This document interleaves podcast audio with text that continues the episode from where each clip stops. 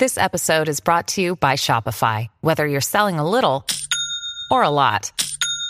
Shopify helps you do your thing, however you cha-ching. From the launch your online shop stage, all the way to the we just hit a million orders stage. No matter what stage you're in, Shopify's there to help you grow. Sign up for a $1 per month trial period at shopify.com slash special offer, all lowercase. That's shopify.com slash special offer.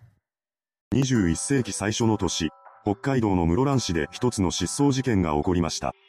その事件は多くの謎を残したまま、現在でも未解決となっています。果たして、真相はどこにあるのでしょうか？ということで、今回はその室蘭女子高生失踪事件についてまとめていきます。失踪事件当日の2001年3月6日、この日は平日だったのですが、市内では公立高校の入試を行うために学校が休みとなっていたそうで、後に失踪することとなる高校1年生の千田麻美さんも学校には行っていません。その代わり、彼女はアルバイト先のパン屋でコーヒーの入れ方を学ぶ講習を受けることになっていたそうです。ただ、その講習先は普段出勤している店舗ではなく、自宅から約 7km ほど離れた本店で行われる予定でした。そこで浅見さんは正午過ぎに本店へと電話をかけ、13時頃に行くという旨を事前に伝えています。この電話でも、彼女に変わった様子はありませんでした。そしてその電話から数分後、浅見さんは予定通りの時間に自宅を出発しています。しかし、それを最後にして、以降彼女が家に帰ってくることはなく、そのまま行方不明となってしまったのです。ただ、彼女が家を出てから行方不明になるまでの間に複数の目撃情報があり、途切れ途切れではあるものの、ある程度の足取りは判明しています。まず最初の目撃は浅見さんが家を出てからすぐのことでした。出発してからの彼女は途中でコンビニに立ち寄っており、その後すぐに室蘭市内を走る循環バスに乗車しています。そしてこのバスに乗っているところを彼女の友人が目撃したとのことでした。その後、浅見さんは目的のバス停では降りずにそこから3つ先の停留所である、東町2丁目で下車しているのですが、この様子も学校の同級生2人が目撃しています。そしてその後、浅見さんは近くのスーパー、室蘭先に立ち寄り、13時26分から化粧品売り場で15分ほど過ごしていました。そしてその直後の13時42分頃、事件当時浅見さんと交際していた彼氏が彼女の PHS に電話をかけてきました。その電話に出た浅見さんは彼氏に対して、下についたと話しています。この、下というのは室蘭市の繁華街周辺を指す呼び方のことで、講習先のパン屋本店がある目的地周辺に到着したことを伝えたものだとされました。そして最初の電話から4分後、彼氏が再び浅見さんの PHS に電話をかけたのですが、この時彼女はそれに出たものの、今話せないから、後でかけ返すとだけ言ってすぐに通話を切ってしまいます。しかし、その後彼女から電話がかかってくることはなく、このやりとりを最後に消息は絶たれてしまいました。夜になると帰りの遅い浅見さんを家族が心配し始め、しばらく待っても連絡すらつかなかったことから警察に届け出ることを決めたのです。届け出を受理した警察は早速浅見さんの捜索を始めるのですが、その初動捜査はかなりずさんなものでした。通常であれば、このような誘拐事件の可能性があるものには即座に警察犬が投入されるはずなのですが、なぜかこの事件ではそれが行われなかったのです。まだ匂いなどの痕跡が残っている初期段階でなければ、その効果はほとんど発揮されません。事件当日中に警察犬を投入していれば、彼女のより詳しい足取りが判明したはずです。それなのにもかかわらず警察犬を使わなかったことが、この事件を未解決事件にしてしまった最大の要因と言われています。では、なぜ警察はそのような判断をしてしまったのでしょうか？これはあくまで予想ですが、警察は失踪した浅見さんがまだ高校1年生の少女だったということもあり、彼女は失踪したのではなく、ただ単に遅くまで出歩いているだけなのではないかと考えたのでしょう。もちろん事件だという可能性もありましたが、その段階ではそうでない可能性もまだ十分にありました。そうした考えが判断ミスを誘発してしまい、結果的に重大な過ちとなってしまったのだと思われます。結局、失踪当日の2001年3月6日には、室蘭市のスーパーの前で警察が用意した情報提供のチラシを、たった400枚だけ配るのみでした。しかし、そんな警察の甘い認識を裏切るかのように、いくら経っても浅見さんが帰ってくることはなく、失踪当日から11日後の3月17日、ようやく警察は事件を公開捜査に切り替えます。ですが、この判断はあまりに遅すぎたようです。結局、その後も彼女が見つかることはなく、事件は完全に迷宮入りしてしまいました。とは言っても、公開捜査に切り替えられてからは様々な情報が捜査本部に寄せられています。ここからは、そうした情報とそれに合わせて語られている考察を紹介していきます。事件に関する情報考察1、千田麻美さんはストーカー被害を受けていた。これは行方不明者の千田麻美さんが失踪以前からストーカー被害に悩まされていたという情報です。ただ、ストーカーとは言っても実際に誰かから後をつけられていたなどといったレベルのものではなく、いたずら電話が多いといった程度の話だったようです。また、こうしたいたずら電話も彼女を知る人物がちょっかいを出したかっただけなのではないかという説が有力です。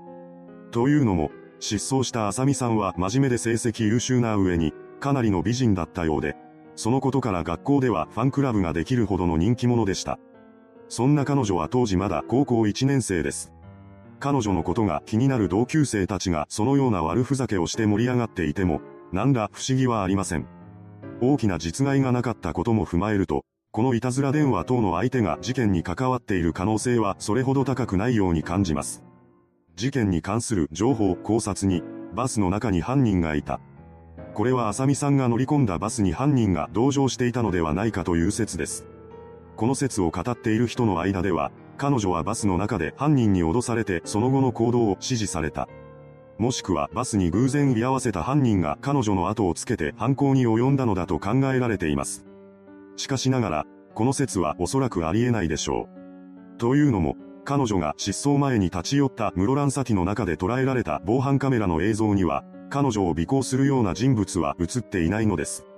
あり得るとすれば、入店前に犯人から行動を指示され、遠くから見張られていたという可能性ですが、そうだとしても犯人が近くにいないなら店員に助けを求めたり、警察に通報したりといった行動に出るのが普通でしょう。そのことから、この説もやや無理があるように感じます。事件に関する情報考察3、彼氏との不可解な通話。13時42分頃から2度にわたってかかってきた彼氏からの電話ですが、この内容も謎を多く残しています。まず1回目の電話に出た浅見さんですが、この時彼女は、下に着いたよとだけ答えています。なぜそれだけの会話をわざわざしたのでしょうか。そしてその4分後に再びかかってきた電話に出た際は、今話せないから後でかけ直すねと話しています。このやりとりから、その時彼女は電話に出て断りを入れるだけの余裕はあるものの、そこから会話を続ける余裕はないということが分かりました。もしこの時点で何らかのトラブルに巻き込まれていたなら電話に出ることは難しいでしょうし、もし仮に出ることができたなら助けを呼ぶはずです。しかし、そんな素振りは一切見せませんでした。となると、彼女はこの時点ではトラブルに巻き込まれていなかった。もしくはトラブルだということに気がついていなかった可能性が浮上します。ここで言うところのトラブルに気がついていなかったというのは、顔見知りによる犯行の途中だったという意味です。例えば、浅見さんを知る人物が車で近づき、何らかの理由をつけて彼女を車に乗せていたとします。この時点で彼女は知り合いの車に乗っただけなので、事件に巻き込まれているとは思いません。しかし、その後運転手が PHS を奪って連絡を立たせ、車で遠くに連れ去ってしまったとしたら、そうなって初めて事件だということに気がつくこととなるのです。そして、今話せないから後でかけ直すねという電話のやり取りがちょうど車に乗るように語りかけられている最中だったら、この通話における違和感は一気に少なくなります。また、彼氏の証言によると、二度目の通話時には彼女の背後から音がせず、彼女はどこか静かなところにいる気がしたとされているのです。一回目の電話から、わずか4分の間に入ることができ、周囲に話し声などもなく、目撃証言も残らない場所。また、そこにいても焦った様子はありません。さらには、この電話を最後に、誰にも見られずに彼女が姿を消していることから、運転手や他の乗客など、そうした他人からの目撃を避けられるような移動手段も必要となります。そうしたことも踏まえて考えると、この説はかなり信憑性が増してくるのではないでしょうか。事件に関する情報考察4、パン屋のオーナーが怪しい。この事件において最も犯人である可能性を疑われたのが、彼女のバイト先であるパン屋のオーナーを務めていた男性です。浅見さんはこの男性と会う予定で出かけていたわけですし、PHS が最後に使われた記録が残っているのもこのパン屋の近くでした。しかも、このパン屋のオーナーには事件当日のアリバイがありません。そうしたことから警察はこのパン屋のオーナーに疑いをかけ、取り調べを行ったのですが、結局事件に関与しているという証拠をつかむことはできませんでした。ただ、このオーナーは、事件が起きる以前から評判が悪かったそうです。彼の元で働いていたことがある元女性従業員は、オーナーのことを次のように話しています。あのオーナーは、ちょっといやらしい感じなんです。たまに、お店にスカートを履いて出勤したりすると、今日は珍しいね、と言って、舐め回すように見たりするんです。オーナーの年齢は30代半ばですが、未だに独身で得体が知れないところがありました。お店は忙しいのに、なぜか午前中で帰っちゃうんです。毎日、何をしているのかわかりませんでした。また、別の元女性従業員からも次のような証言が取られています。パートの30代後半の既婚女性と不倫していたし、若いバイトの子には焼肉を食べに行こうと誘っていたんです。それでいて、下心が見え見えな発言や、セクハラも繰り返していました。今回はこの二人の証言のみ取り上げましたが、他にもこのような評判が多い人物だったようです。ただ、それだけで事件との関与を結びつけることはできません。そのため、警察が疑いの目を向けながらも、逮捕には至りませんでした。ちなみに、その後このパン屋は事件による風評被害を受けて閉店し、オーナーは他の土地へ引っ越しています。パン屋が入っていた建物が取り壊された後、警察が重機で土地の掘り起こしを行いましたが何も発見されませんでした。そのようにして捜査は行き詰まり、現在では迷宮入りしています。いかがでしたでしょうか？多くの謎を残しながら、未解決に終わってしまったこの事件。